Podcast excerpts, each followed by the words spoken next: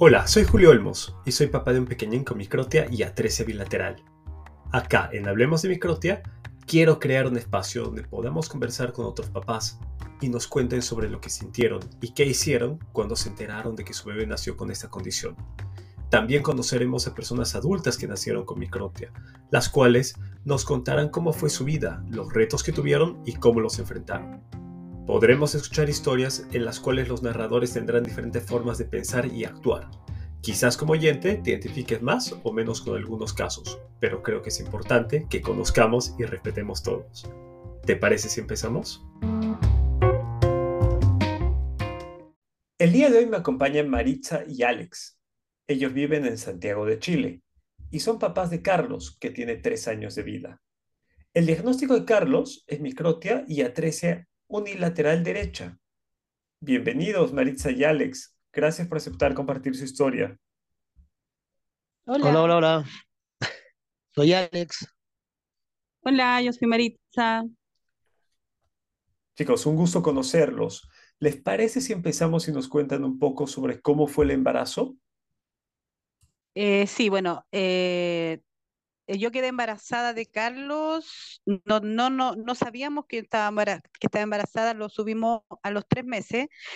Eh, fue un embarazo con muchas complicaciones, con, me dio diabetes gestacional, síntomas de pérdida, eh, desplazamiento de placenta, fue muy, muy complicado el embarazo con él.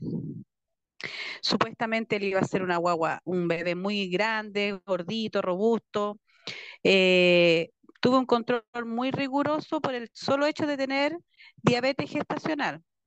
Lo otro que dos ecografías antes de que me diera la fecha de parto, una ecografía antes, eh, yo llegué a donde el doctor me hizo la ecografía, encontró algo, algo raro, pero no me dijo específicamente qué, qué era.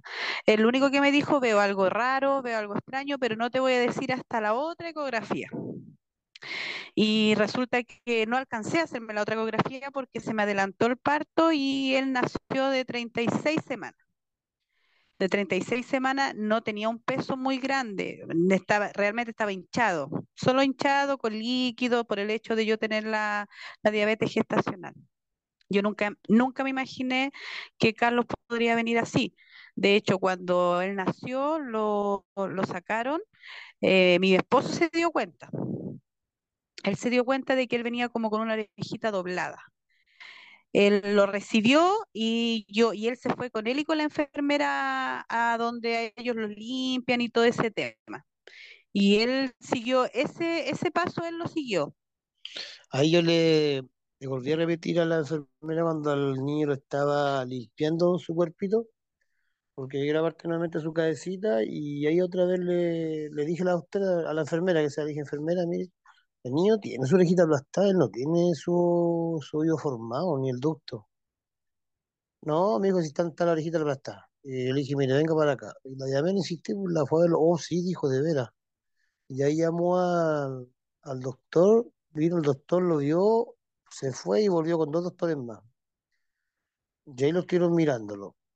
Ya ahí lo dijeron, sí, parece sí, viene con una complicación el niño, parece. Una condición, parece, dijo pero vamos a ver más, más adelantito, dijo. Entonces ahí se fueron después, ya quedamos ya nosotros, yo quedé vistiendo al niño todo.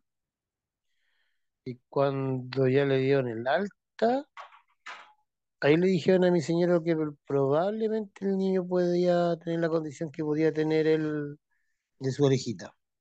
De ahí le explicaron unas cosas que la verdad yo no me acuerdo mucho, que mi señora la que más se, se acordará más, pero yo me acuerdo, no me acuerdo mucho. Y ahí lo dijeron que iban a empezar a hacerlo, a tratarlo en el Hospital Padre Hurtado, que acá en la comuna San Ramón, en Santiago de Chile. Y pasó dos, tres meses, ¿no? Como dos, ¿no? sí, como dos, tres meses, cuatro meses, sale la pandemia. empieza el asunto de la pandemia. Ya hijo yo con, con Calito no pudieron seguir haciéndole ningún tratamiento más. Incluso teníamos hora como para los dos, tres meses después, y lo llamaron, porque no, que se iban a parar toda la todas las horas que habían agendadas de, de todas las guaguas, de todos los bebés, por el asunto de la pandemia. Hasta hace, ¿cuánto? ¿Seis meses atrás? Seis, siete meses atrás que empezaron nuevamente y los llamaron, pues, lo fuimos con, la, con mi señora y más encima los retan porque dijeron, ¿por qué no habíamos seguido el tratamiento con el Carlito? Y mi señora dijo, momentito, le dijo, ustedes mismos me llamaron de aquí al hospital diciendo que como está el asunto de la pandemia, no íbamos a seguir ningún tratamiento más con Carlitos, se paran toda la, la hora, todas las cosas por el asunto de la pandemia que había, que había empezado. Ya, y hasta ahora estamos ahí con él, empezamos nuevamente en el hospital, pero el hospital, lo, lo poco y nada que lo han visto, lo estamos ahí esperando todavía, pues, seguimos esperando. Mi señora le dan la hora para allá, no le dicen nada, que tienen que ir el, el cintillo, primero pidió el hospital iba a darlo, después dijo que no, después dijo no, que se habían ganado un proyecto, y después salió otra vez que no fueron a dárselo.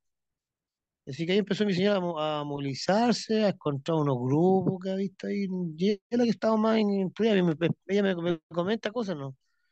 Como yo paso más trabajando y ella está más pendiente de- del bebé. Y, por ejemplo, yo retrocediendo un poquito, cuando yo me llevaron a la sala a mí de, prepa- de, de- de más que nada para recuperación, a mí nunca me traían al bebé, nunca me traían al Carlos. Y de repente veo que llega mi esposo con el doctor. Y yo ahí, en verdad, yo dije, algo pasa, algo pasa. Y el doctor, lo único que mi esposo me dice, el doctor te va a decir algo. Y el doctor me dice, tu hijo nació sin una orejita, pero no te asustes porque eso no es nada, me dice él, eh, eso no es lo complicado, lo complicado es que él no escuche. Pero a mí me dio, a mí se me pasó toda su vida por frente a mis ojos, así como por 20 minutos. Tuve mucha pena. No sé si el sentimiento de rechazo, no sé, no creo, pero tuve mucha pena, me dio pena, me dio pena por él, por el tema de lo que va a pasar él, por el bullying, por, por su condición, porque él no se va a querer, porque lo van a molestar, porque en el jardín, porque en el colegio, de todo. Sé que la familia lo va a querer igual, pero yo estuve así como por un mes más o menos, más, más, más menos como un mes, yo estuve así como reacia, como, como que no, no, no, no, ¿por qué? No puede ser, me culpé, me culpé de que yo dormía mucho para el lado derecho, me culpé de que no me alimenté como a lo mejor lo tenía que hacer, me culpé, me sentí muy culpable de muchas cosas. El doctor lo único que me dijo que eso se tenía que ver si era genético o qué, qué, qué llevó a que él naciera así. A lo mejor yo pude haber tomado una pastilla o pude haber eh, em, ingerido algo o, haber olido algo, pero yo le decía, no, doctor, no, no, no. Pero cuando me lo trajeron, me lo pusieron en mi brazo, yo lo miraba y lo único que hacía yo era llorar, llorar, llorar, llorar, porque no me dio pena por mí, me dio pena por porque la sociedad es muy cruel. En todos lados muy cruel. Yo dije, lo van a molestar, no le voy a mantener su pelo largo, Uy, muchas cosas, se me pasó prácticamente su vida completa, su vida completa por mi mente. Entonces el doctor lo único que me decía, tú quédate tranquila, porque yo, de hecho, yo tengo alumnos que no tienen ni siquiera sus dos orejas, ellos son padres de familia, ellos son estudiantes, son profesores, hacen su vida normal. Pero en ese momento, en verdad, me dijeran lo que me dijeran, yo, mi pensamiento no se me salía. Estaba muy, muy, muy, no sé si desilusionada, no sé si, si, si culpando a alguien, hasta, hasta Dios lo culpé en su momento. ¿Por qué me mandó mi hijo así? Siendo que yo igual tengo otros dos hijos, me cuidaba y todo el tema. Pero, pero, pero igual ha sido ese proceso con el Carlos, en ese sentido, me ha costado mucho. No ha costado mucho, o sea, ya no, a esta altura ya no. Él ya se conoce, él ya se conoció que él tenía una oreja más chiquitita que la otra. De hecho, cuando lo baño, lo peino para atrás y él mismo me dice, mamá, oreja chiquitita, oreja grande. Él ya se conoce. Yo creo que lo único que nosotros podemos hacer es a él, yo creo, darle seguridad, seguridad, seguridad ante, las, ante los niños, que si lo molestan no importa, no sé. Yo creo que igual es un proceso. Igual es un proceso que él va a haber que enseñarle y nosotros también tenemos que aprender de eso. Pero estos tres años que hemos estado con él, como le digo, mucha ayuda médica no hemos tenido. Cuando Carlos nació, supuestamente tenía la audición buena. Ahora a la fecha no le han hecho ningún otro examen, no, no, no han dicho si, cuánto tiene de audición, cuál es el porcentaje, solamente que le están descartando un síndrome que posiblemente puede ser, posiblemente podría ser un- el síndrome de, de Holdener, creo que le dije, no sé cómo se pronuncia bien. Le hicieron el examen, los exámenes a los riñones, porque también no, yo no entendía por qué le mandaban a hacer exámenes a los riñones. Después me explicaron que cuando los niños están creciendo en, la, en el vientre, la orejita crece junto con el riñón, entonces tiene que ver. Y, eso, pues Carlos, Carlos es súper extrovertido, él es súper inteligente. Eh, hay rato en que no sé si se hace el que no escucha o lo hace por, por llamar la atención o por, por ser em, travieso, no sé, pero, pero yo siento a veces que no escucha bien, siento que él no escucha, le cuesta hablar. También, no, también nos dijeron en el hospital que tenía espectro autismo, también le tenemos que hacer ese examen, el, test de A2 para saber qué grado de autismo tiene o Asperger o TEA. Em, supuestamente le iban a dar un cintillo óseo vibrador, que eso tendrían que habérselo dado cuando él nació, pero con el tema de la pandemia quedó todo parado, todo, todo parado. Entonces, hoy en día el doctor le quiere poner un cintillo vibrador, pero a esta altura son tres años que lleva perdido. Yo no sé si él va a dejar ponerse ese cintillo, si él se va a acostumbrar con ese cintillo, porque él ni siquiera aguanta los jockeys, ni siquiera le gustan los gorros. Entonces, ese también es un tema para nosotros. Acá todo se paga, como en muchos lados, yo creo. Ese cintillo cuesta aproximadamente 2 millones de pesos acá. Lo quiero cambiar de hospital para ver si me pueden dar una mejor atención. Estoy en la Fundación Microtias Chile, que me orientan, me, dan posibilidad de ir a médico pagado un poco más barato. Eh, trato de, poder enfocarme y poder ir averiguando más de, de muchas cosas, pero pero igual es un tema, igual eh, acá por lo menos no hay ninguna fundación que aporte, que apoye o que ayude a que a uno le salgan las cosas gratis, lo más caro en este caso, lo más caro. Entonces es muy poco común porque también eh, es como una enfermedad para acá, en este país por lo menos se considera como una enfermedad rara. Yo no, yo conozco a dos niños solamente con esa condición, nada más. Y eso, pues, y no sé qué, nos, qué, nos, qué tendremos que seguir pasando más adelante, qué tendremos que hacer con él. Yo creo que enseñarle que se tiene que querer como él nació nomás, pues, porque yo descarto mucho la, la posibilidad de que él se pueda operar. A mí no me gustaría que él se pusiera una oreja simplemente por darnos el gusto a nosotros, que eso ya no va a pasar, o simplemente porque a él lo molesten, hacer una cirugía tan invasiva como esa, no me gustaría. Respecto al primer médico que viste, que te dijo después de ver tu ecografía que tenía que darte alguna noticia, pero lo, que, lo quería validar con la siguiente ecografía, ¿pudiste volver a hablar con este médico? ¿Qué fue lo que vio en su momento? No, no, no, pudimos hablar con él, nunca más fuimos. y de ahí no, nunca más, nunca más lo vimos los doctores.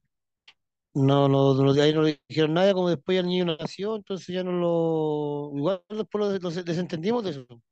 Porque después empezamos, le decía yo a mi señora, no, amor, tranquilo, si el niño nació con su condición, hay que quererlo como es, enseñarle que no tiene que hacer caso a los niños que lo molesten en su vida para adelante, que yo hay que tirarle para adelante. Ya después cuando empezamos a enterarlo las cosas, las complicaciones que podría traer, donde entramos, lo, entramos a preocuparlo porque había que ver los médicos, hay que ver hacer los exámenes que faltan por hacer, porque faltan muchos exámenes por hacer todavía, Carlito, por lo que tengo entendido como le vuelvo a repetir, la que más entendía instruir eso es mi señora, porque como yo trabajo, no, ella le pregunto poco y nada, yo, o yo no soy tan preguntón, para qué le mentir.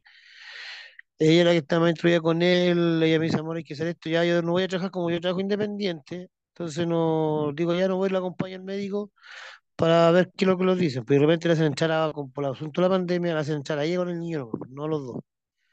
Y después me repasa a mí lo que le dijeron, que no, las, al menos el examen, entre comillas, el único examen que le hemos hecho ha sido el de los riñoncitos, que salió, me dijo, no, dijo la doctora que está súper bien con sus riñoncitos, bien, no se, no leía nada normal en sus dos riñoncitos.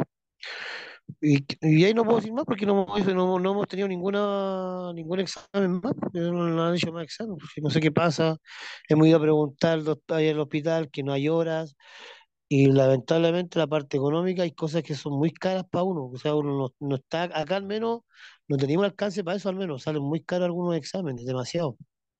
Y como dijo mi señora, no, ¿cómo explicarle? No, acá no hay una fundación donde lo puedan apoyar para poder no sé, algunas cosas más caras, pagar menos. Hay cosas así que todo no es gratis en la vida, todo no es gratis, pero hay cosas que pueden ser un poco más baratas que está al alcance del bolsillo de uno, que nosotros la, parte económica no es lo mucho lo que tenemos.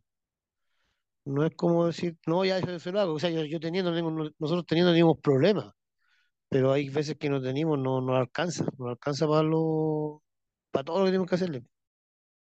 Yo tengo, yo tengo una tía, hermana de mi mamá, que ella tiene el mismo problema, pero ella tiene cincuenta y tantos años, ella no escucha, ella solamente tiene la parte donde se puede poner el aro la mujer, por ejemplo, como el nódulo, pero ella nunca fue médico, ella en esos años, en esos años era muy poco, muy, muy, muy poco las personas que nacían así, y mi tía toda una vida vivió así y ella no escucha. Entonces el médico pensó que podía ser algo genético que podía ser como ella lo tenía, la sangre, los genes, qué sé yo, pero eso supuestamente es lo que van a empezar a descartar ahora. Considerando que Carlos nació durante pandemia, ¿cómo fue la comunicación a la familia y amigos sobre la condición que tenía? Mi esposo se lo comentó, yo no quería hablar con nadie, yo lo único que hacía era llorar. llorar. Mi esposo, cuando el Carlos nació, de hecho, yo le dije a él, no le cuentes a nadie todavía, no le y yo cuentes. dije que no, Pero, pero él les contó a todo el mundo. Entonces, cuando a mí me llamaban por teléfono, yo no quería contestar. Y cuando yo contestaba, yo lo único que hacía era llorar. Yo solo lloraba, porque yo tenía mucha pena, mucha, mucha, mucha pena. Y ves que me, y personas que me iba a, a ver al hospital me abrazaban y lloraban conmigo, porque no sé, es que igual es un grado, igual es como un, igual es un problema, igual es algo sentimental, igual es algo complicado sentimentalmente. ¿Me entiende? Porque nadie se preocupa, o sea, nadie puede decir, no, si no importa, no, porque uno igual se pasa cosas por su cabeza, su, su infancia, su juventud, su adolescencia. Yo creo que uno más lo ve por ello. Después mi familia empezó, eh, mi papá sobre todo, mi niñito, pobrecito, y ahí fue, ahí fue cuando ya hubo un momento en que yo dije, no, paren, él no es pobrecito, él no es un niño enfermo, a él no hay que tenerle lástima. A él hay que incentivarlo, hay que motivarlo, que él se tiene que querer así, así nació, y así él tiene que crecer y querer y, y quererse, amarse, todo.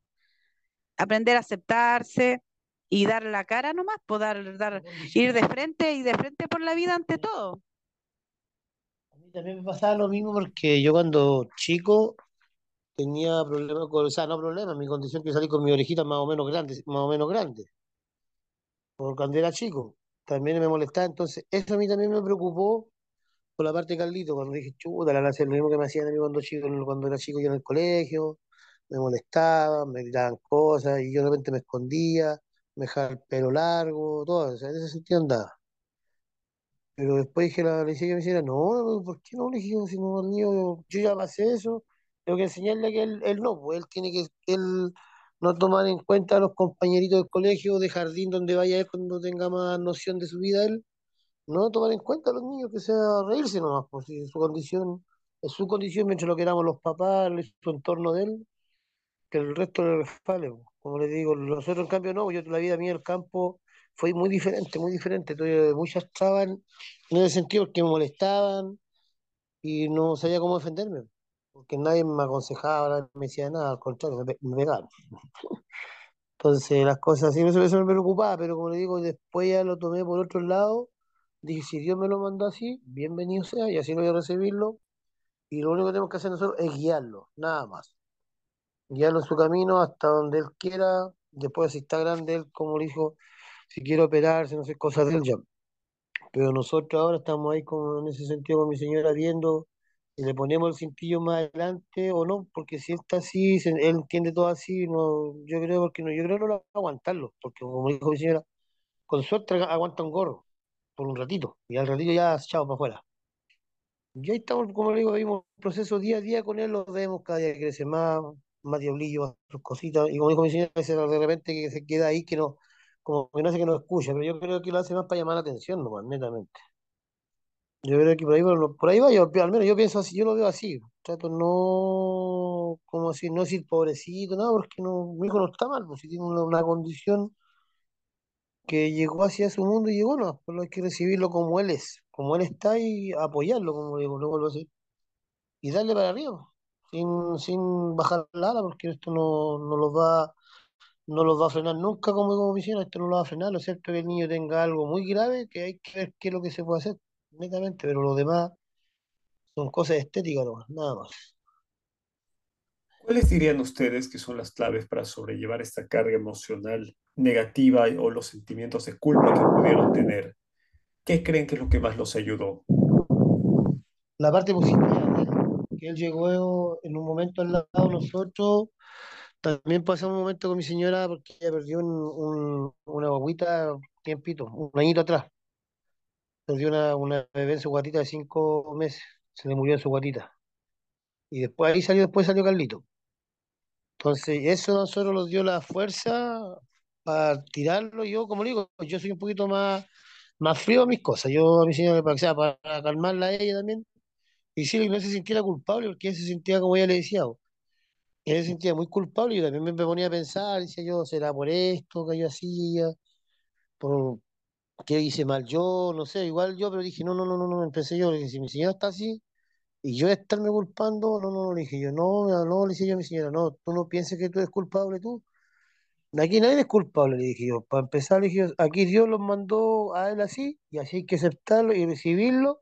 Y lo que tenemos que hacer ahora, digo yo, tirarle para arriba con él. Nada que, que el niñito, que el pobrecito, no, no. Hay que, hay que ver a qué causa viene eso, si puede ser. Yo dije, mira, la tía Karina, tu, tía es así, le dije, tiene su orejita así. Le digo yo, ¿cuál es el problema? A lo mejor salió una condición de ella, po. Porque ella cuando se enteró, cuando yo le conté, porque decía, este niñito tiene que ser igual que mí. Y cuando yo nació y la llamo para decirle, tía, ya nació Carlito, ¿qué quería usted? ¿Que se pareciera a usted? Sí, me dijo. ¿Sabe qué? Sí, salió bonito usted. ¿En qué sentido, dijo? En su orejita. Puta, el día me cortó al tiro. Me cortó, se puso a llorar, después no había nadie que la parara a llorar porque también se sentía culpable porque pensó que ella deseó eso. Yo le dije, no, tía, sino son, las son cosas de Dios que uno les pone las pruebas a uno en el camino y la única forma que uno puede hacerlo es apoyarlo. Yo no, no porque mi hijo me salió así, lo voy a dejarlo de lado o lo voy a hacer diferente. No, no, todos crecen igual y son, de los, son mis hijos con, con la palabra, como digo yo, la palabra de Dios me da la fuerza para poder guiarlo a ellos hasta donde Él quiera. pues. Uno, no puede más, uno propone, pero Dios dispone el camino de uno. Y ahí uno va guiando a su hijo como pueda, hasta donde uno pueda. Yo creo que la clave igual es verlo a ellos, verlo que él estaba normal, que él hacía su vida normal, que él se reía normal, que él eh, decía las palabras normal. Yo creo que eso ya a mí, como que a mí me gatilló, dije, no, pues, o sea, mi hijo es normal, es normal. En un momento pensé que era un niño enfermo, un niño especial, no, mi hijo es no, normal. eso es lo Y eso, eso a mí como que me hizo el clic como para decir, no, o sea, la gente lo va a mirar igual en la calle. La gente lo va a mirar igual, los niños lo van a mirar igual, lo van a observar y todo, pero eso va en la seguridad que le dé uno nomás, yo creo. Uno como padre tiene que encargarse de esas cosas, con él, con su hermano, que lo, lo apoye, su, su entorno familiar que está al lado de él, y todo va en casa. Si en casa le hace las cosas bien uno, él las cosas las va a tomar como en casa, no en la calle. Mencionaron algo respecto a un equipo de conducción ósea. Necesito que me aclaren si el seguro en Chile te cubre algo de estos dispositivos o la compra de este dispositivo sería algo más privado. Mm, No, acá no cubren nada de eso, nada, nada. de eso, a excepción de que el niño pertenezca a, a la JUNAEB, que es una entidad que ayuda, pero selecciona a los niños que ayudan. Se supone que acá el hospital me iba a dar, me iba a donar ese cintillo porque o si no lo tenía que comprar yo, que vale dos millones de pesos chilenos. En diciembre me dijeron, ya mamá, eh, Carlos salió beneficiado porque beneficiaron a cinco niños menores de cinco años para poder eh, poner el cintillo óseo.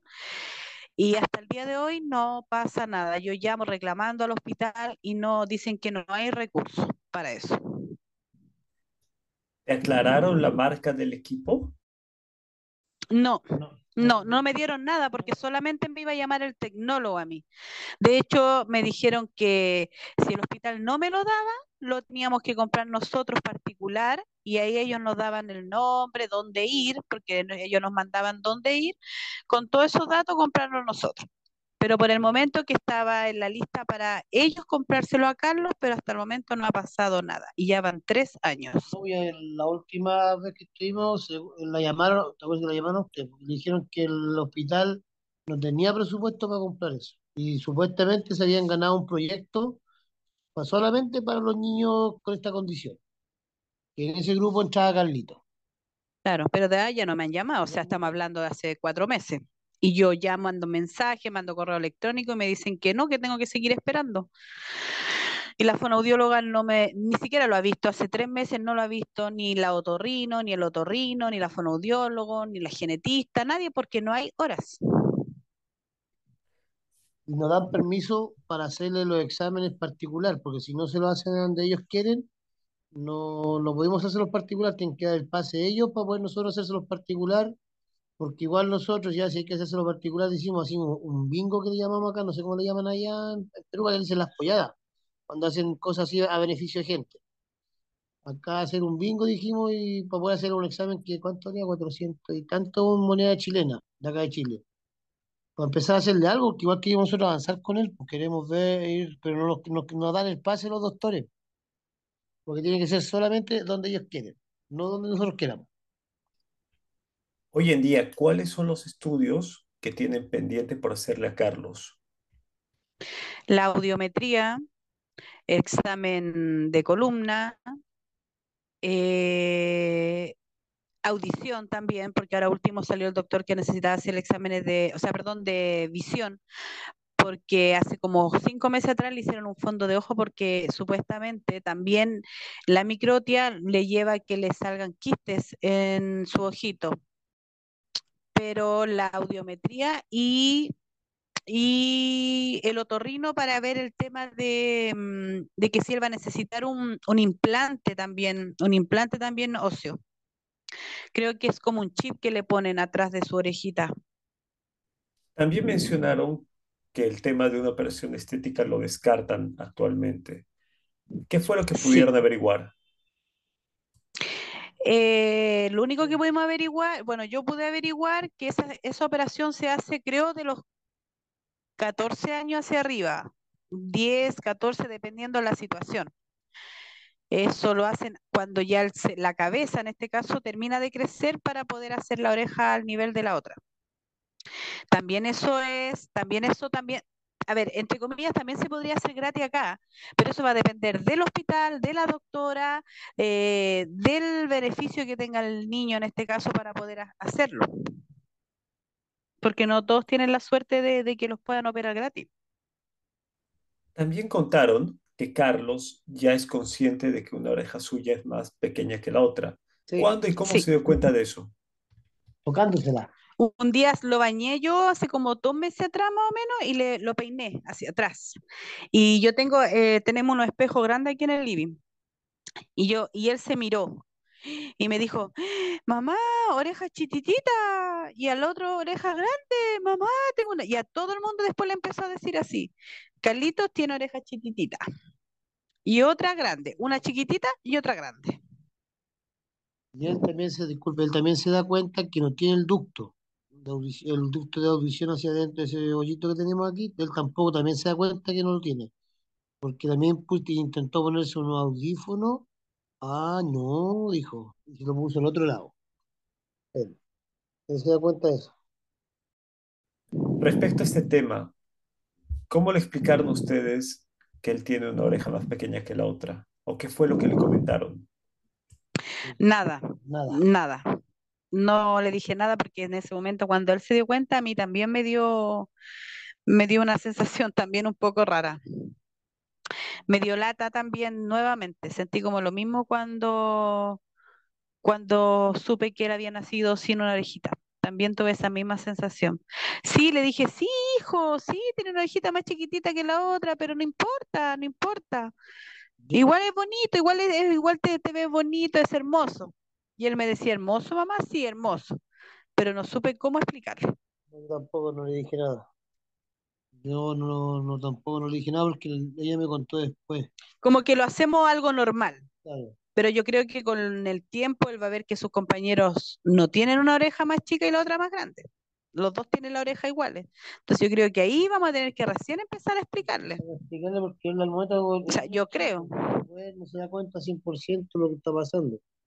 Pero ya cuando tenga, empiece, empiece a tener uso de la noción, ahí sí yo creo que vamos a empezar a explicarle bien su origen, su condición que él tiene. Toma atención a las cosas, pero después se lo olvida. él así. Pero Carlito, no sé si será porque, porque el hijo de uno, no sé, pero es muy especial. Él es muy especial con toda la gente, con toda la gente. Quien lo conoce, quien lo conoce dice que es un niño muy especial. Se da con toda la gente, eh, hace preguntas. eh, él es muy, muy, muy, muy extrovertido, muy, muy especial, es muy eh, de piel. Anda abrazando, anda dando besos, muy de piel.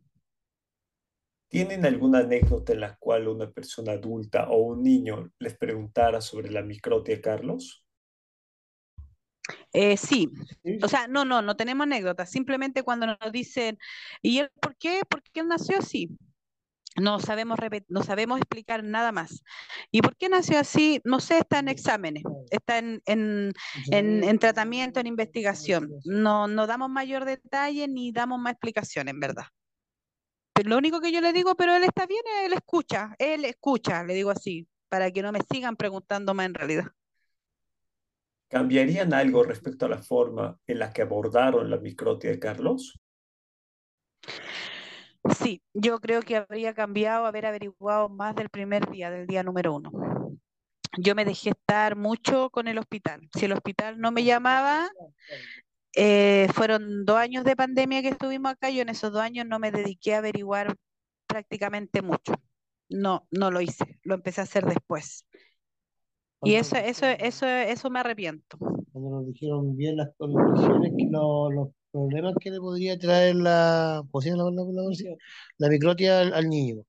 Ahí recién mi señora se empezó a integrarse más, a averiguar, y después cuando llega la noche me, me decía, amor, esto significa esto, puede ser esto, puede pasar esto, puede tener este problema de condición con esto, problema con los riñoncitos, con su corazón, un lado a lo mejor no le va a crecer mucho, no, muchas, ahí empezó a decirme varias cosas ella. Y ella acá es la que se instruye más, ella es la que tiene más, más, más instrucción en eso, se, ha metido más en eso ella, yo, yo estoy ahí no, yo no le pregunto cómo le ha ido, la han llamado, no, me dice ella no, me cuenta las cosas, algunas cosas. Y por ejemplo, hay una mamá de acá que me habla, que ella igual me dice que yo tengo que ir a tal lado, porque de hecho a Carlos le tengo que hacer el examen de audiometría ahora para ver cuál es el porcentaje de audición que él tiene, porque si tiene un rango muy bajo, ya pasaría a ser discapacitado. Eh, tengo que ver, ver el tema de su carné, o sea, muchas cosas recién ahora, pero a mí el hospital nunca me dijo nada de eso. Era como una microtia unilateral, ya, nada más que eso. Él va a estar bien, así me decían. Una condición que muchos la tienen, pero yo en verdad, como le digo, yo conozco dos niños nomás. ¿Qué implicaría que tenga un carnet que indique que Carlos es discapacitado? Acá, ¿Cuál sería claro, sí, creo que claro, creo que acá lo único que, bueno, el beneficio a, a operaciones, a tratamiento gratis y pensión, un, un aporte económico también se lo darían. Eh, como, como discapacitados, los discapacitados acá tienen un poco más de prioridad, pero eso va a depender netamente de cómo él esté, su, su, Su actua- condición su que- condición que él tenga ahora, sí, la, la audición en este caso. La que tenga su condición de él. Eso lo van bien, ahí se lo van estudiando, porque si no, no, no tiene beneficio con el carnet. Ahí se ve en qué plan entra él, para apoyar a la familia, para ver la parte psicológica que tienen que llevar, porque también nos dijeron que teníamos que ir nosotros, si el niño, la condición que tiene, vamos a tener que ir nosotros también al psicólogo, vamos a estar también en proceso nosotros con él. Y ahí le ven la, la parte de la, la gravedad que tienen para ver en qué el apoyo que se le puede dar recién a la familia, a la familia y a él. Los beneficios que él otorgaría con, lo, con su condición, con la gravedad que tenga. Pero eso lo dictamina y eso lo determina su médico tratante en este caso. ¿Qué le dirían o recomendarían a los papás que recién se enteran de que sus pequeñines nacieron con microtia? Que averigüen, que averigüen bien, que averigüen harto, porque de verdad que este es un tema. uno nunca termina de aprender sobre esta, esta condición de, de los pequeñitos, porque si bien es cierto, es, pueden decir, ah, pero si una orejita es algo como estético. No, eso no es así. Eso, claro, el, el Carlos igual, el labio bífido que le llaman, algo, un labio que es como, como un hendido, el paladar hendido, también lo tiene, que eso también le va a provocar que no pueda hablar bien. Em, yo creo que las personas apenas le dicen que su hijo nació con una microtia, de investigar inmediatamente, averiguar y empezar a hacer los exámenes y todo lo que le den muy rigurosamente. Por eso yo le digo, nosotros, yo cometí el gran error de dejarme estar. El, por los dos años que estuvimos en pandemia, yo no hice nada, esperando que el hospital me llamara. Ese fue mi gran error. Si pudieran dejarle un mensaje grabado a Carlos en este podcast, ¿qué le diría a cada uno de ustedes? ¿Qué le diría yo? Que voy a hacer lo imposible para que él sea feliz, que, que voy a hacer lo imposible, o sea, si es necesario mover cielo, mar y, tierra, mar y tierra para que él se sienta bien, para que él esté feliz y se sienta, se sienta seguro, se sienta seguro de sí mismo, enseñarle y darle a entender a él que él no está solo, que si él tiene que seguir un camino, vamos a seguir junto a él hasta donde lleguemos, pero si depende de nosotros, el, lo que yo le puedo decir a él que va a tener siempre la seguridad de nosotros. O sea, le vamos a enseñar a que él tiene que saber pisar firme. Y que obviamente no lo vamos a dejar. Y si es posible hacer todo para él, si él, el día de mañana él quiere cambiar su aspecto, lo vamos a apoyar. Si no quiere, también lo vamos a apoyar.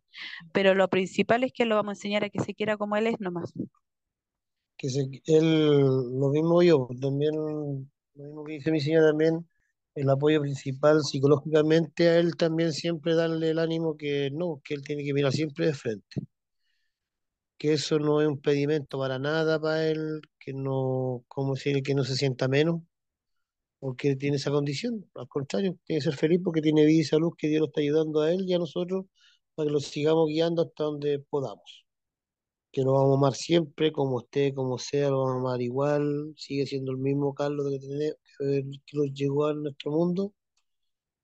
Y lo positivo siempre para netamente nada más eso. Tiene una familia muy grande que lo respalda. Tiene una, feliz, una familia para atrás, aparte de nosotros, tiene una familia muy grande para atrás también que lo respalda mucho, que lo apoya mucho en su condición que está, que él tiene.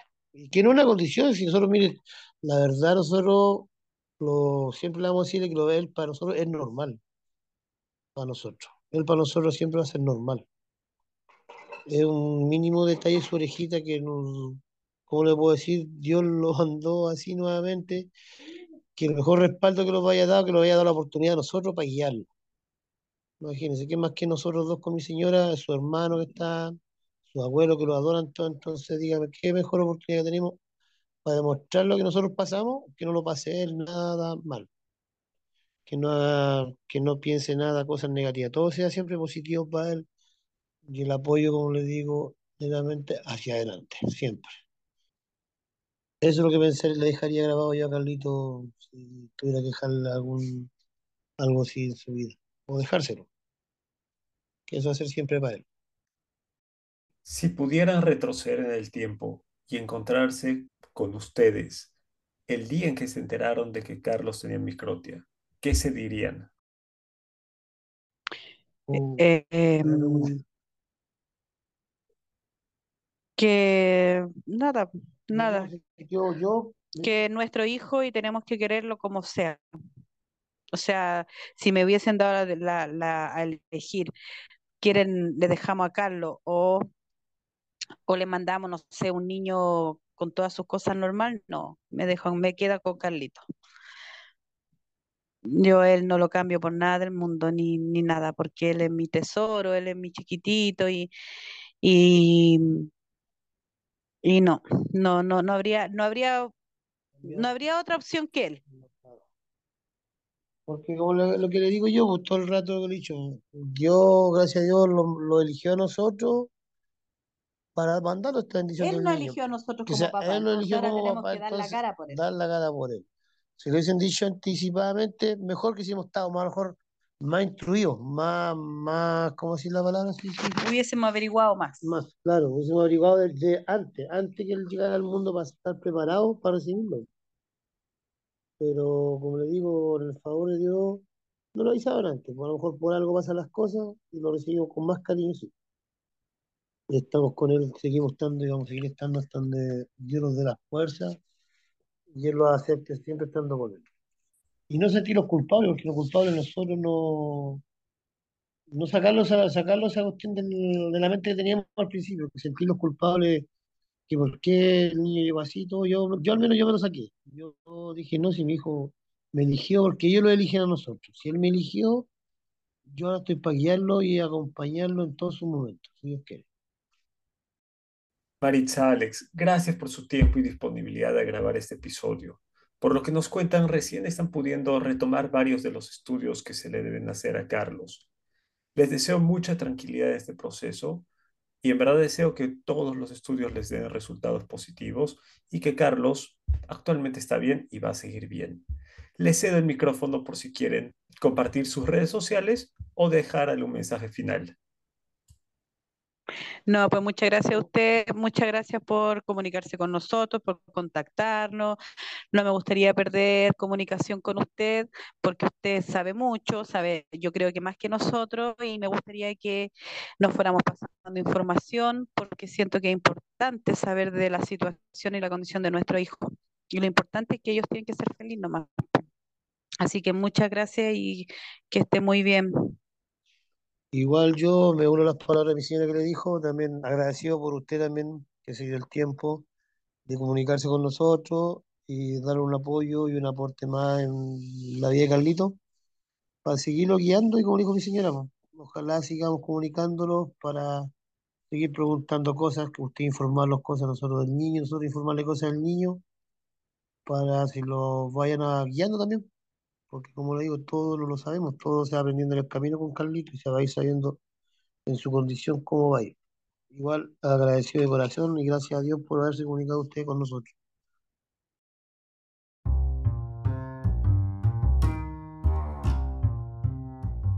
Eso fue todo por hoy.